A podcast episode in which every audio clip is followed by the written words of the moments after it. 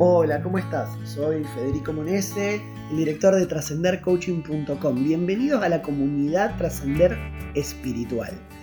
En este caso quiero eh, felicitarte por formar parte de esta comunidad, pero también invitarte a que si todos estos recursos que vas a, vas a empezar a recibir te sirven, los puedas compartir con distintas personas, incluso puedes invitarla a que formen parte del grupo de WhatsApp, este grupo íntimo donde vas a recibir recursos para el desarrollo de tu vida espiritual. Quiero hacerte una aclaración a modo de introducción hoy que vas a recibir sin lugar a dudas profundidad espiritual, vas a ser desafiado, vas a ser confrontado, vas a ser sacudido, no lo dudo, por parte de lo que Dios decida hacer en tu vida. Te invito, les invito a que podamos tener la mente y el corazón abierto, los oídos espirituales sensibilizados para que Dios pueda hacer una obra transformacional en nosotros. Si estás acá es porque nunca más vas a ser igual. Si estás acá es porque entendés de que hay un favor especial, espiritual, divino que puede tocar tu vida y que está ahí expectante de ser derramado sobre tu vida, sobre tus circunstancias. La responsabilidad es tuya de querer recibirlo y activar. En este caso, yo a modo de introducción simplemente quiero abrir el espacio de la saga que voy a llamar inteligencia espiritual. Y vamos a hablar de la inteligencia natural, la inteligencia espiritual, la, inteligencia espiritual aplicada a la vida cotidiana, la inteligencia espiritual eh, respecto a las emociones, respecto al lenguaje, bueno, frente a un montón de situaciones, cómo vivir desde la inteligencia espiritual. Ahora, ¿qué es la inteligencia? Bueno, la inteligencia es esa capacidad que tienen y tenemos todos los seres humanos para poder reflexionar, eh, para poder observar, pensar, interpretar y tomar decisiones de acuerdo a lo que recibimos por medio de nuestros sentidos. Es decir, alguien puede conversar con nosotros, nos puede dar una orden o nos puede contar algo o puede simplemente comunicar, informar algo y nosotros gracias al sentido del oído, por ejemplo, podemos recibir esa información y tomar una decisión. ¿sí? Podemos eh, encontrarnos con una herramienta, como por ejemplo puede ser, no sé, un martillo, eh, una pinza, una tenaza, y nosotros podemos tomarla en la mano y podemos entender la funcionalidad de esa herramienta y utilizarla para la actividad correcta.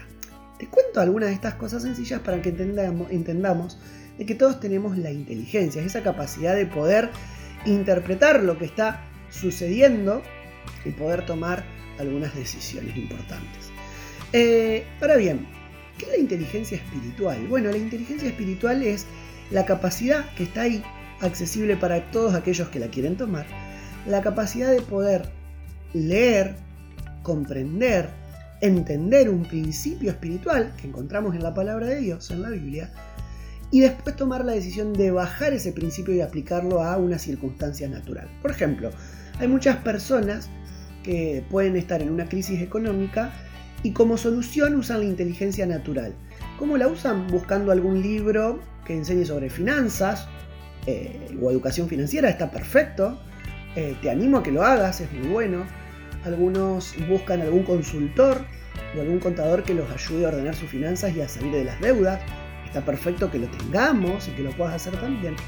Pero también déjame que te diga esto, muchas veces hay un montón de personas nosotros mismos hemos querido solucionar asuntos de la vida natural con la inteligencia natural y humana y no con la inteligencia espiritual. Y ahí es donde nos perdemos el maravilloso beneficio de ver resultados extraordinarios.